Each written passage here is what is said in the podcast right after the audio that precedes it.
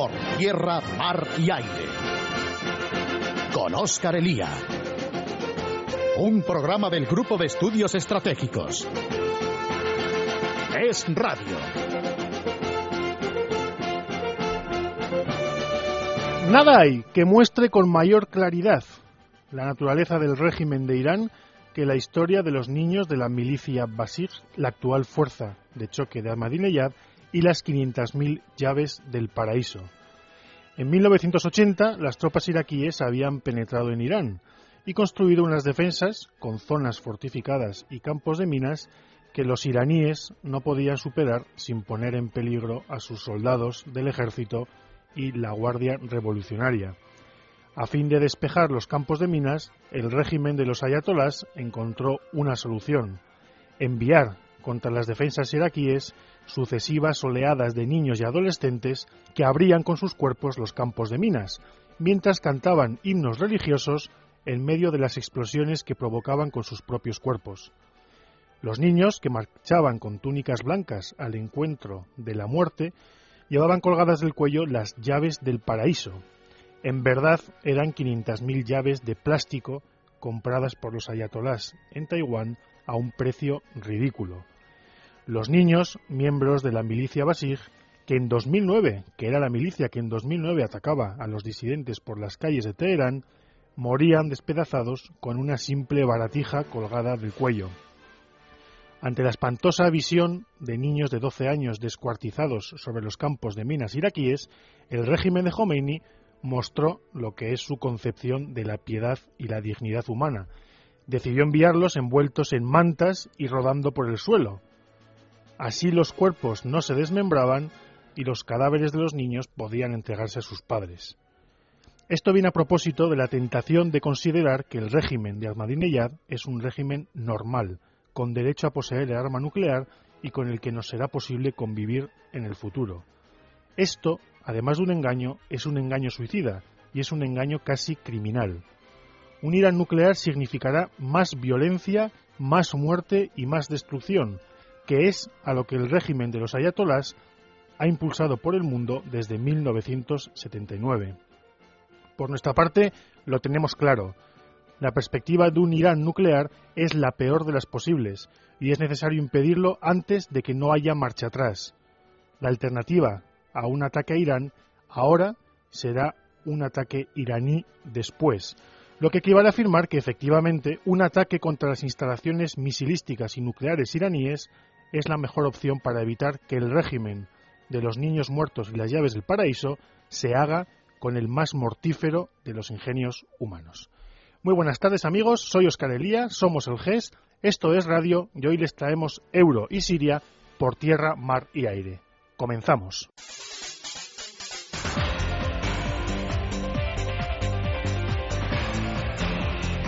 Por tierra, mar y aire. Comenzamos, comenzamos y lo hacemos con el tema de los últimos años, que comenzó como una crisis financiera, continuó mostrándose como una crisis económica y que hoy ya es una crisis institucional profunda que afecta a las instituciones comunitarias. Para hablar de ello tenemos a dos expertos que ustedes conocen bien. El primero es Juan Francisco Carmona. Juan Francisco, lo primero, bienvenido buenas tardes. Muchas gracias. Buenas tardes a los oyentes, buenas tardes a todos.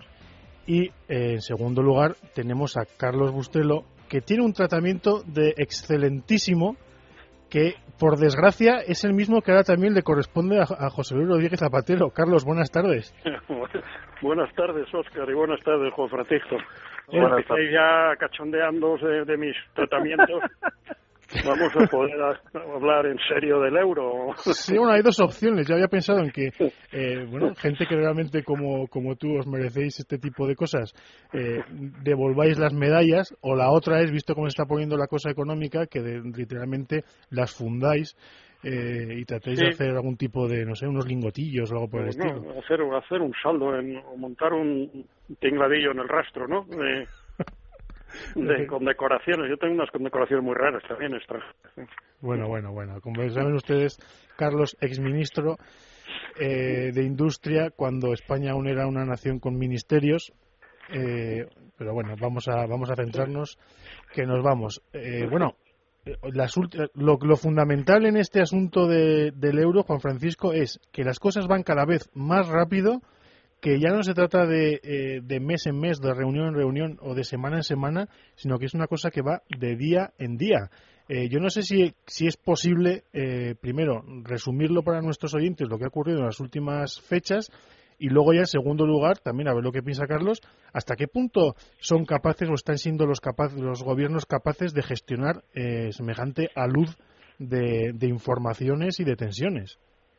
Eh, sí, llevamos eh, dos años más o menos haciendo, eh, en fin, cada vez más rápido como dices, pero sustancialmente lo mismo, que es tratar de, de impedir que, quiebren los países como en su momento se intentó impedir que quebraran las empresas en Estados Unidos cuando, cuando empezó la crisis en 2007-2008, pero efectivamente los últimos acontecimientos se han precipitado las, las circunstancias porque lo último es que, como decía antes, cuando antes de, estar en el aire estábamos hablando con, con Carlos, como bien decía, en marzo vence un plazo en el cual el gobierno griego tiene que pagar a sus eh, acreedores eh, 14.000 millones de, euros que ahora mismo no, no están en tesorería. Entonces, se está discutiendo la, la entrega de un nuevo eh, paquete de ayudas o de, préstamos a, a, Grecia por una cuantía de 130.000 millones, a cambio de los cuales la, la, eurozona o el resto de socios del euro de, Grecia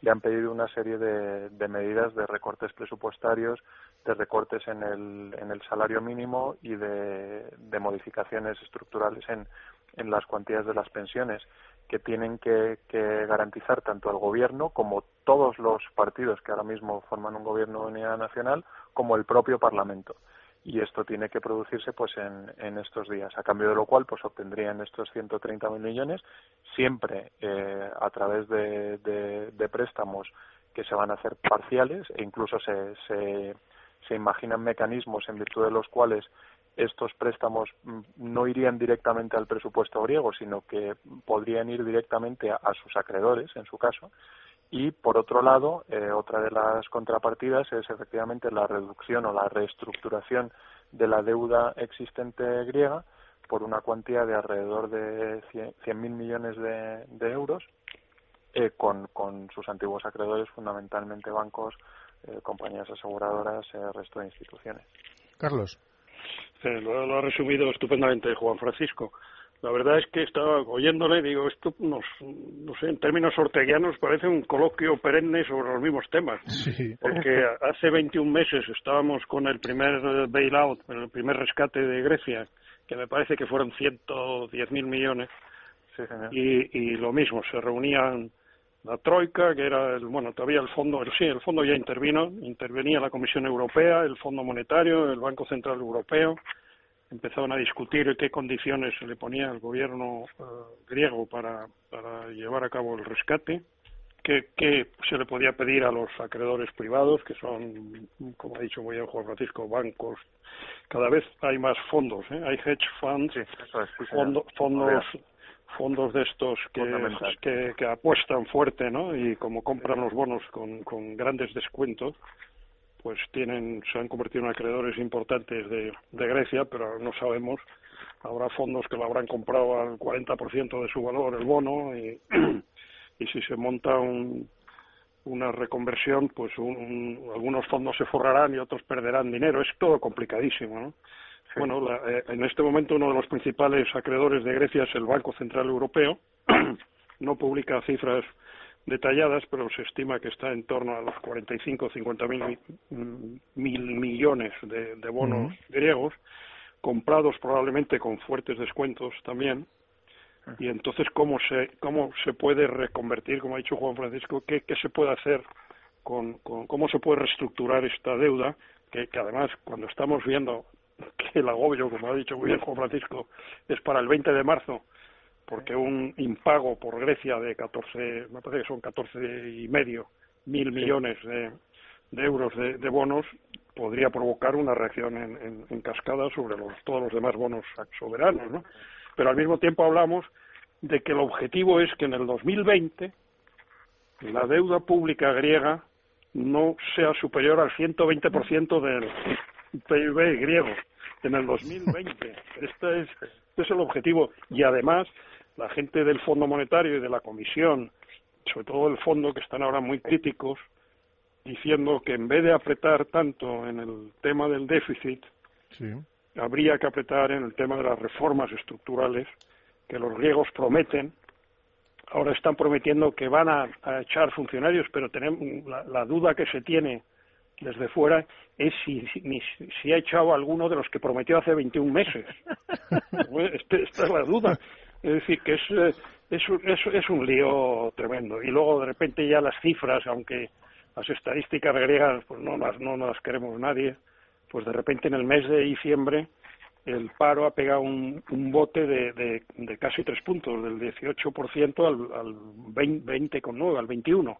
Se está aproximando a tasas mm, españolas, que son como se conocen esos esas cifras tremebundas. ¿no? Entonces, la, la, la economía griega va cada vez peor, los gobiernos, eh, el gobierno dice que siempre se tiene que poner de acuerdo los tres partidos, el, conservador, Nueva Democracia, el socialista PASOK y luego uno que hay por ahí, nacionalista, no sé si se llama Laos o... Se llama Laos, sí señor. es un nombre, un nombre ominoso. Era lo único que faltaba, ¿no? y entonces ahí el, gobierno griego siempre se excusa con que no tiene el apoyo y que ahora sí lo va a tener y, y en esas estamos. Y, y luego pues no se ponen de acuerdo eh, el fondo con, con, la Comisión Europea. El, fondo insiste en que hay que apretar más en las reformas estructurales, en, en, la reducción de. Bueno, tiene, tiene un, patrimonio público enorme el gobierno eh, griego que no ha vendido absolutamente nada. Eh, no, se sabe si ha reducido el, gasto.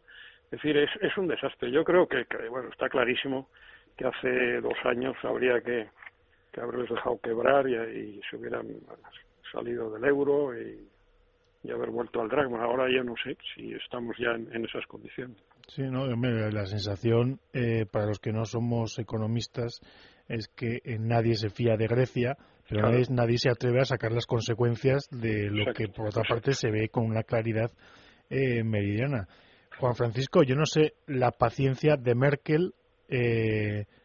bueno, mm, las, los últimos, los últimos movimientos y la última posición de Alemania. ¿qué, que cabe esperar eh, en las próximas semanas o casi ya en los próximos días?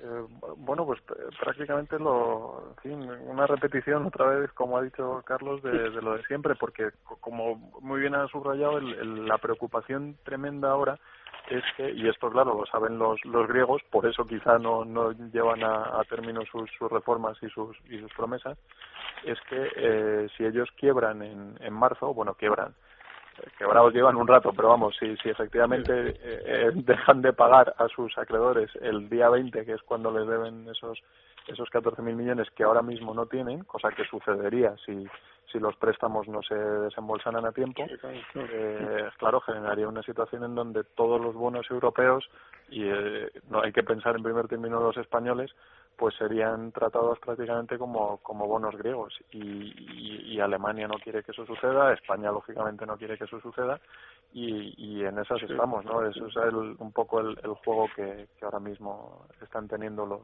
las partes, ¿no? Sí, Carlos, yo veo que tú asientes.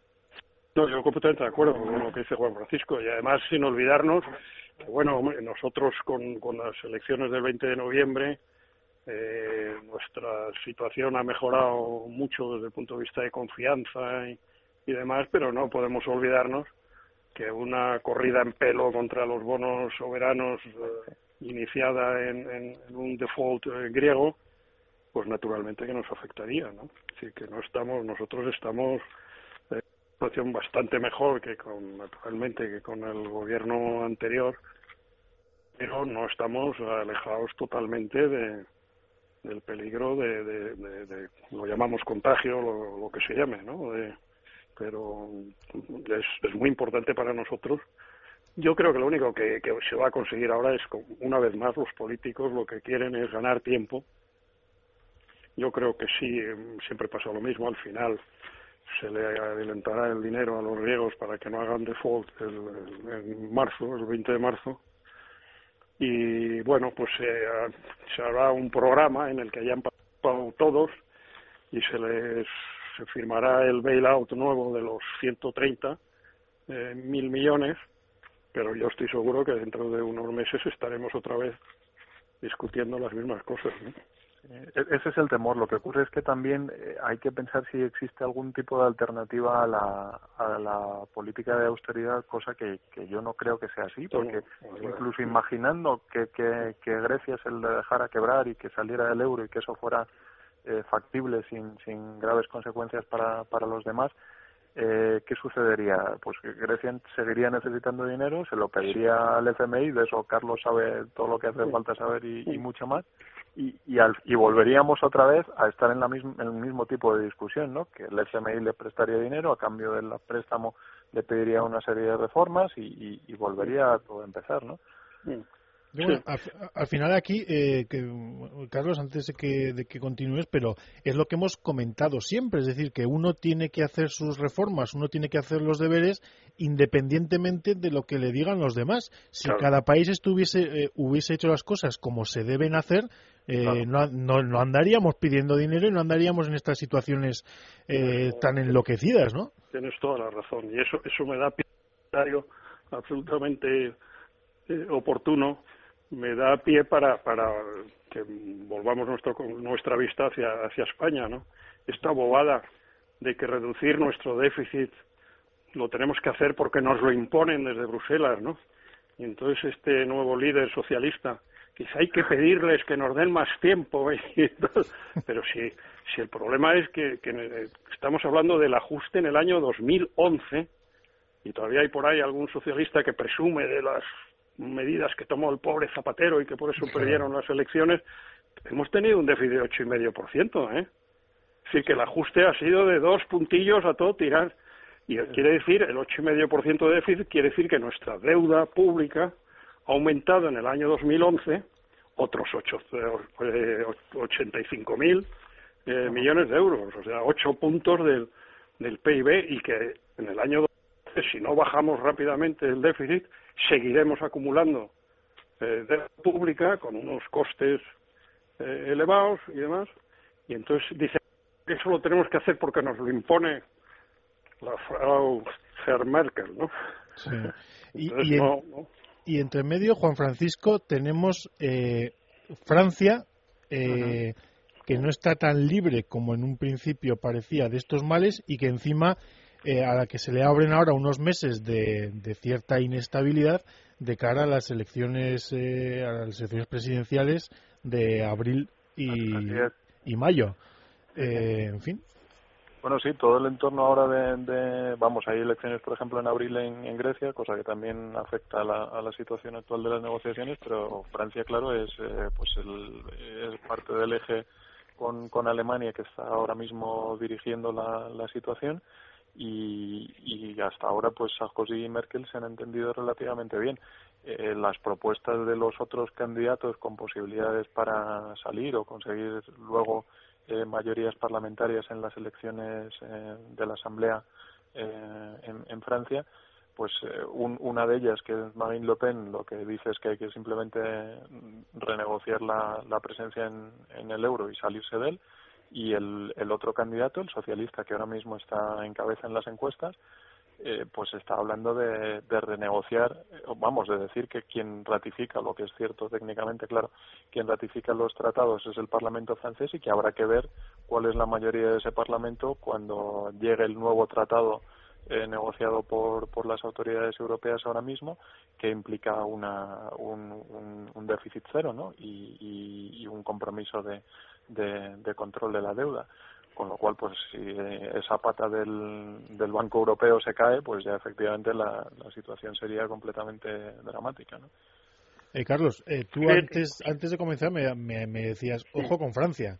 Sí, sí, yo, yo hace ya meses que tengo eh, enfocado la economía francesa porque creo que puede ser el gran problema de, de Europa, ¿no? Hoy se han publicado unas cifras de comercio exterior horrorosas. Sus exportaciones bajan. Ha habido algún ministro, no sé, que ha dicho en una prueba de eso, que están perdiendo competitividad de prisísima. El déficit comercial que, Francia tenía, pero era reducido, está llegando a niveles altísimos. Y como dice muy bien Juan Francisco, lo único que nos faltaba eran elecciones de las encuestas de Zidane Hollande, eh, el ex de la amiga de Zapatero de Segolén, este va dice unos disparates totales.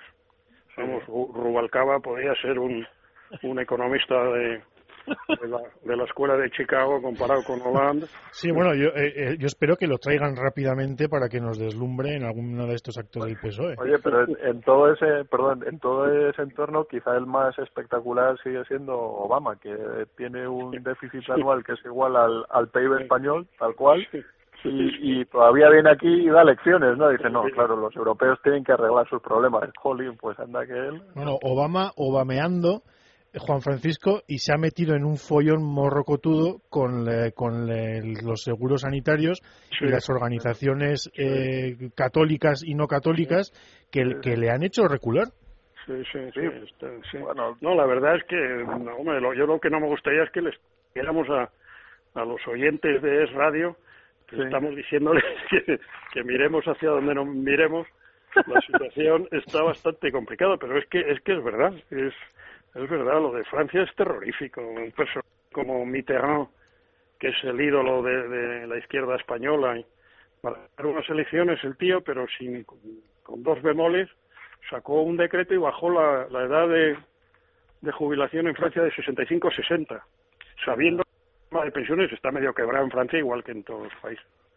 Y entonces el pobre Sarkozy llega y haciendo un esfuerzo enorme lo lleva de 60 a 62 y le ardió media Francia. Es que Francia es un país muy muy difícil de, de, reformar, está muy sindicado, es, es terrible. Bueno, he visto las últimas cifras del sector público francés, eh, es el 50% del PIB, es uno de los más altos, se está aproximando a la Suecia de la crisis de los años 80, ¿no? En fin, pues como ven ustedes, eh, miremos donde miremos y si a ustedes les parece que les estamos pintando un futuro negro, aguarden porque después de la publicidad y las noticias vamos a hablar con Rafael Bardají y con Enrique Navarro de Siria, o sea que bueno, pues. literalmente les vamos a dar el, el domingo. siempre nos quedará Berlín, ¿eh? Efectivamente. Juan Francisco, muchísimas gracias y buenas tardes. Un abrazo, muchas gracias a todos. Carlos, como siempre, un placer, muy buenas tardes. Buenas tardes, un abrazo a los dos. Hacemos una pausa, amigos, y volvemos enseguida.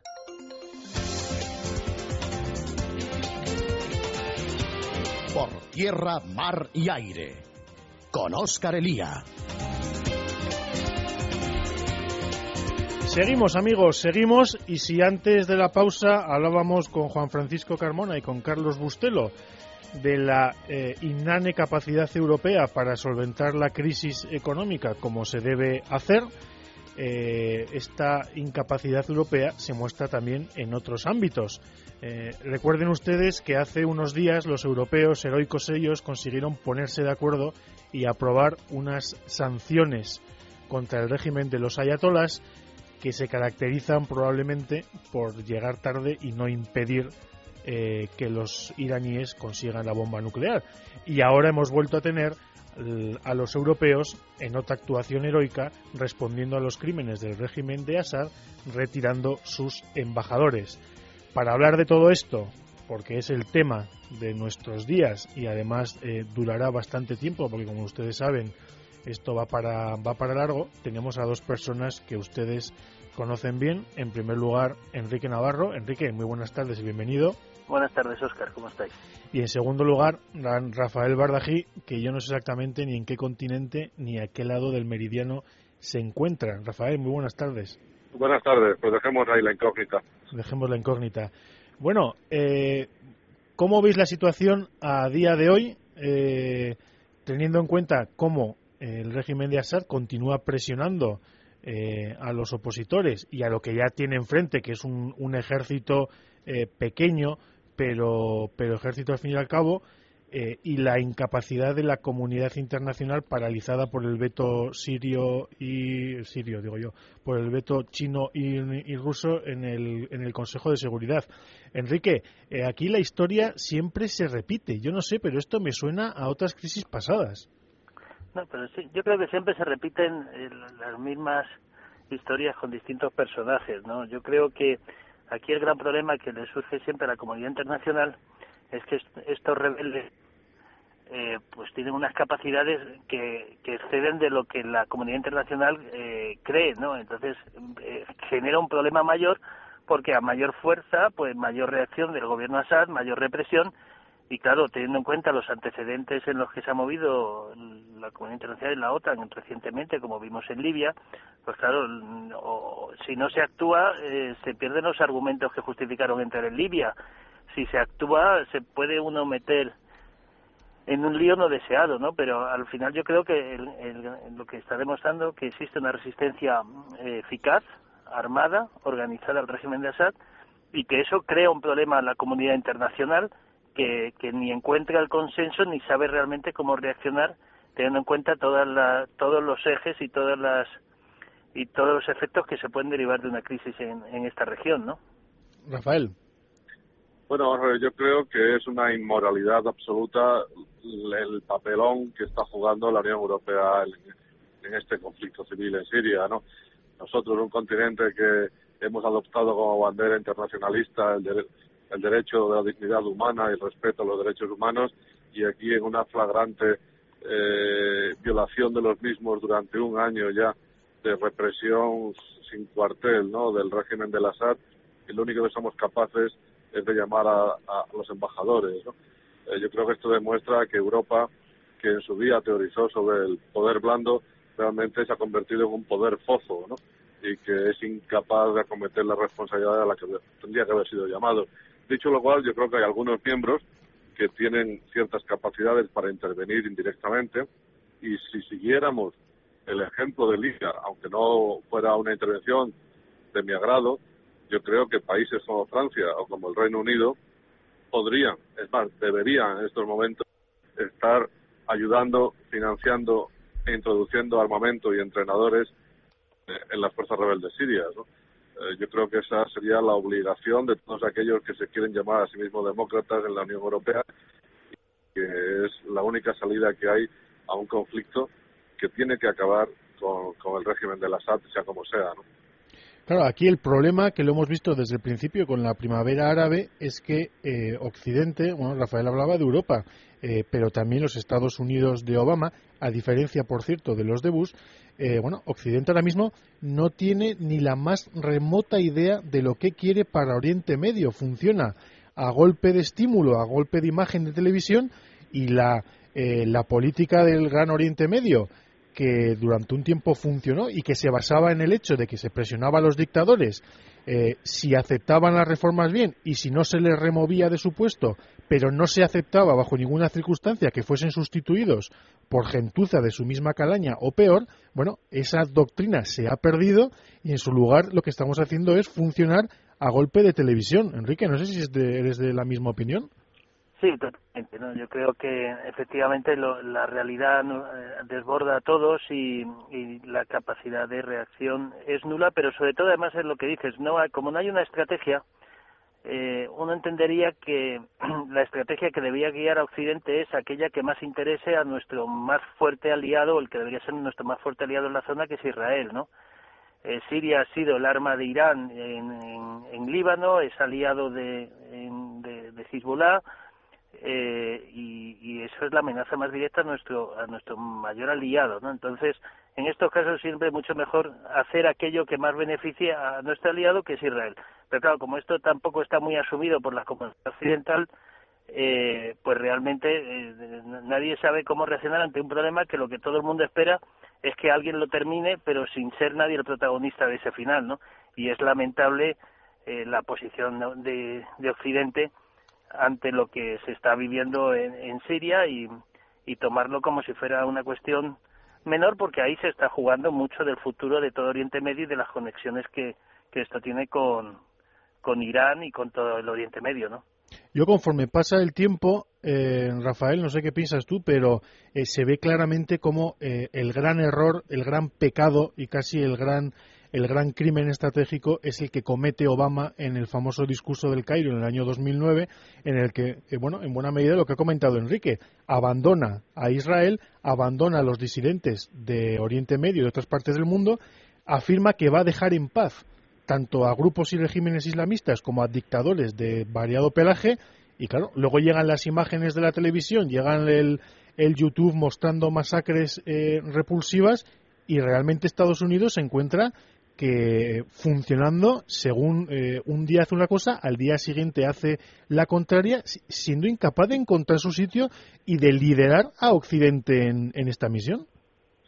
Sí, sin duda, ¿no? Yo creo que la política de Obama en este sentido y hacia la región no ha sido no ha sido peor, ¿no? Es decir, ha animado a las fuerzas más eh, contrarias a nuestros intereses y intereses de Occidente y ha castigado a los principales, ¿no? Empezando por el propio Israel, ¿no?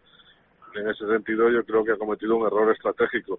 Ahora, dicho dicho eso, yo creo que toda la comunidad internacional, sobre todo los occidentales, con los europeos en primera línea, cometen graves errores al interpretar lo que está pasando en la zona, ¿no?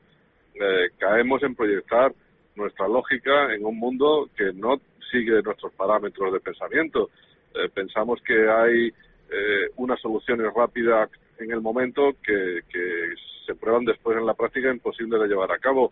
Creemos que todo el mundo se manifiesta por la democracia y por la libertad y por la tolerancia y al final acaba rebotándonos porque lo que se busca es otra cosa. Y yo creo que hay que realmente ser honestos y humildes y hacer una seria reflexión sobre lo que ha caracterizado el análisis y el pensamiento de la comunidad occidental hacia el norte de África, el Medio Oriente Medio, medio realmente nos hemos equivocado de todas a todas. Enrique, ¿Tú crees que le tenemos o que Occidente le tiene miedo a Irán y eso, se, entre otras cosas, se, encarna en Siria? Pues claro, no es que le tenga miedo, es que es el mayor, la mayor amenaza que tiene Occidente hoy se llama Irán, porque Irán es un gobierno revolucionario, radical, que está desarrollando una bomba nuclear, una capacidad de proyección nuclear y que tiene un objetivo muy claro que es convertirse en una potencia que expanda el terrorismo a todos los rincones del globo y es un y como no se ha actuado a tiempo no es una amenaza virtual es una amenaza real. Y creo que la capacidad que ella tiene la capacidad militar de acabar con esa amenaza es muy complicada y la capacidad política pues se verá en la medida en la cual la comunidad internacional sea capaz de poner medidas que, que frenen esta espiral en la que está el régimen iraní de convertirse en, en la gran pesadilla de Occidente en muy, muy corto plazo, ¿no? Rafael, eh, atacar, eh, atacar a Assad, atacar Siria, eh, ¿sería un medio eficaz para llamar la atención y frenar al régimen iraní? ¿Agravaría las cosas? ¿Sería una distracción? ¿Tu opinión? Bueno, yo creo que sería realmente recortarle las alas en esa zona del Levante en las que ellos han querido tener una influencia el régimen sirio es el único aliado real que tienen en la zona y a través del régimen sirio han proyectado su influencia en grupos como Hamas en Gaza y sobre todo Hezbollah en el Líbano, en el Líbano, ¿no? En ese sentido eh, se le abriría un problema gravísimo a la proyección por terceros que ha tenido Irán en los últimos años en torno a Israel y en la zona del Levante, ¿no? Ahora, no acabaría ni mucho menos con el régimen, pero sí que es verdad que les haría ver que la opción militar realmente sí está encima de la mesa. ¿no? Yo creo que los ayatolás solo valoran una cosa más ahora mismo que la bomba atómica y es su supervivencia en el régimen. mientras ellos crean que Occidente es débil, que se va a acoplar a sus designios o que se va a, digamos, aceptar unas realidades con su programa nuclear y no van a ser capaces de sacudirle la estabilidad del régimen de los ayatolás, pues seguirán adelante con sus triquinielas, ¿no? que es lo que les ha caracterizado en los últimos años. Por lo tanto, yo creo que lo que habría que tener es un mensaje claro.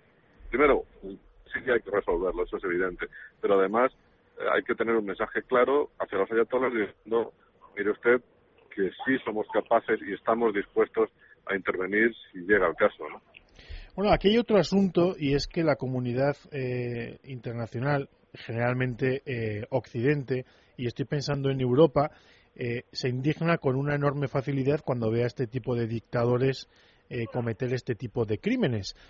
El problema es que al mismo tiempo se indigna cuando se habla de elevar los presupuestos de defensa y de elevar el dinero destinado a la defensa.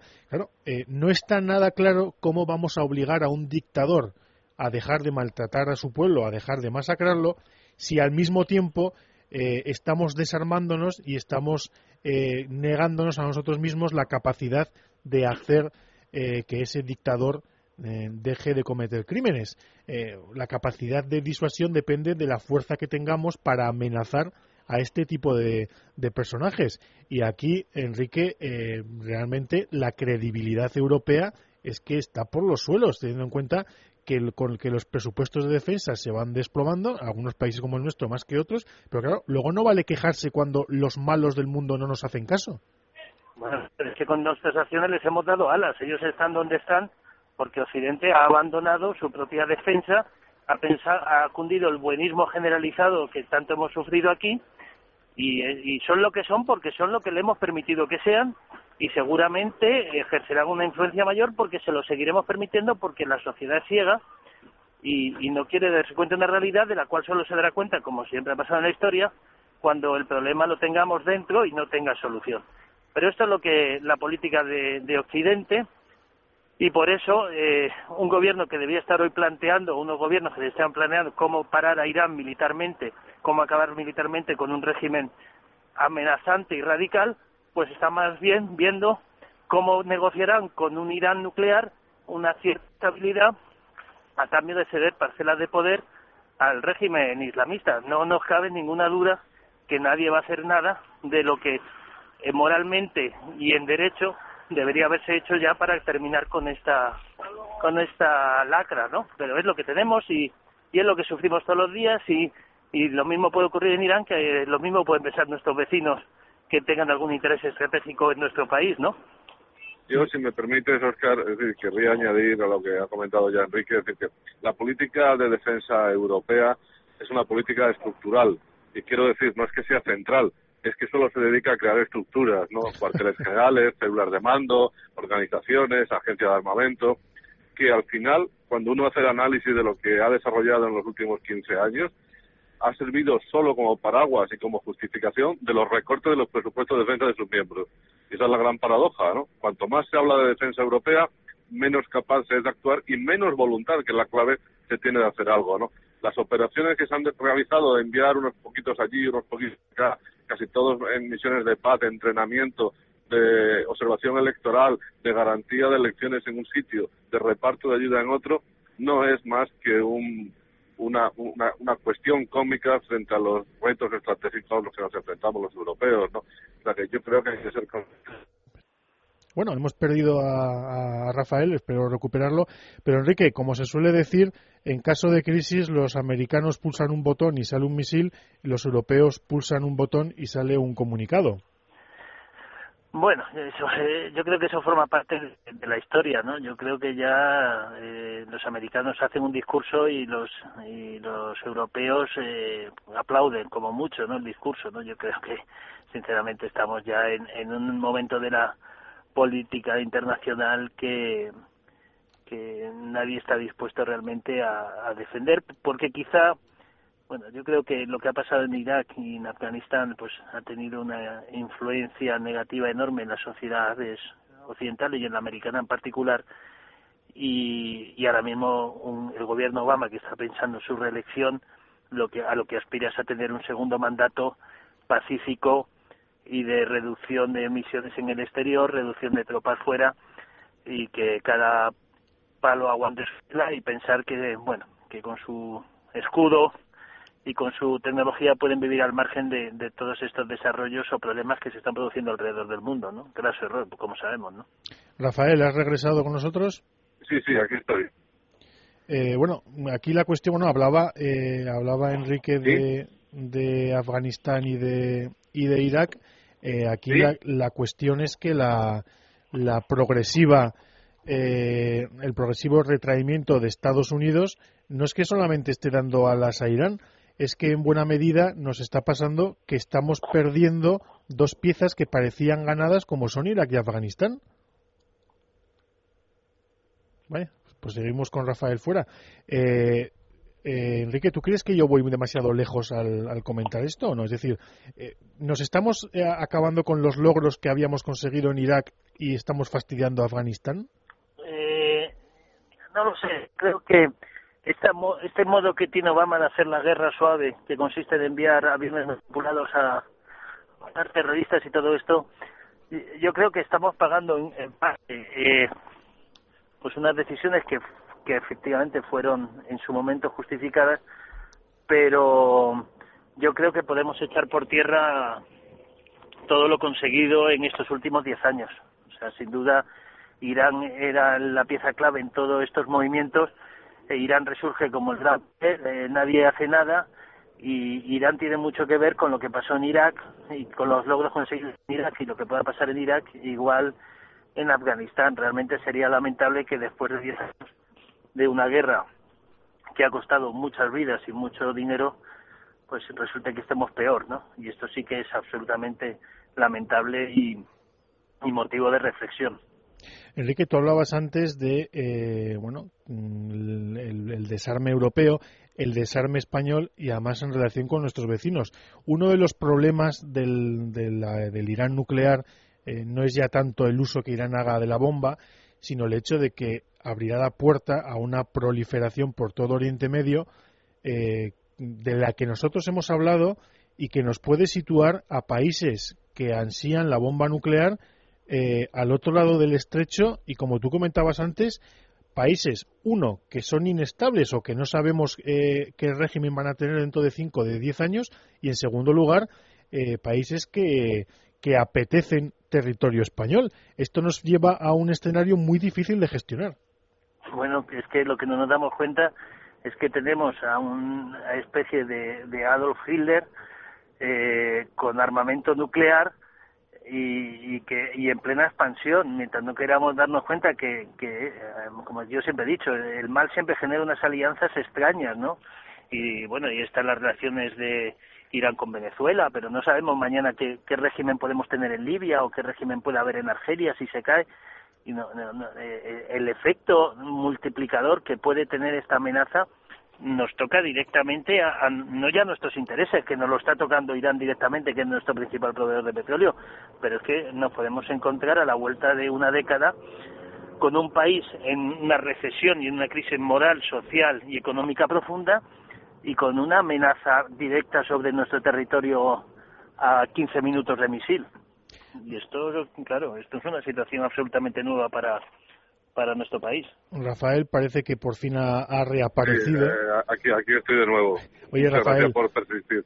Eh, estábamos hablando de, la, de cómo el, el, régimen de proliferación nuclear que seguirá al, día, al mismo día siguiente de que Irán anuncie que tiene la bomba, llevará, eh, llevará la bomba nuclear, la amenaza de la bomba nuclear a, los países que además son vecinos de España al otro, al otro lado del estrecho, algunos con apetencias territoriales y en cualquier caso todos ellos metidos en un mar de inestabilidad.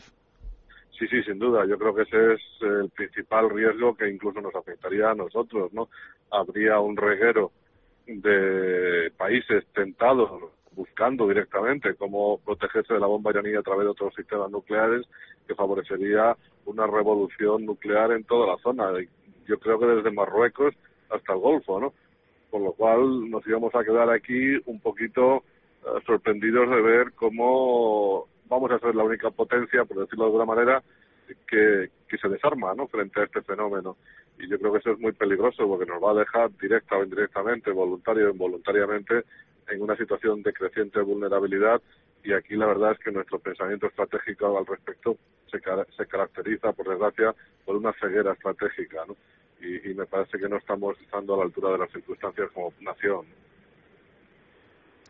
Eh, Enrique, pues nada, después de esta, de esta llamada tan, tan accidentada con Rafael, mm, muy buenas tardes y muchas gracias por estar con nosotros. Nada, ha sido como siempre un placer. Rafael, te dejamos continuar allí donde, donde quiera que estés. Pues muchísimas gracias y siento las interrupciones. Muy, muy buenas. Y eso que ahora ya no tenemos a Rubalcaba en el gobierno. Tenemos no, esto debe ser que estamos en los últimos días de Europa, ¿no? Y se debe notar ya. Como ven ustedes, el programa de hoy ha sido sumamente optimista. Lo dejamos aquí, queridos amigos, como agradecimiento para Juan Francisco Carmona, Carlos Bustelo, Rafael Bardají, Enrique Navarro y Amalio Varela, que nos ha guiado durante toda la tarde. Hasta aquí hemos llegado, amigos. Muy buenas tardes.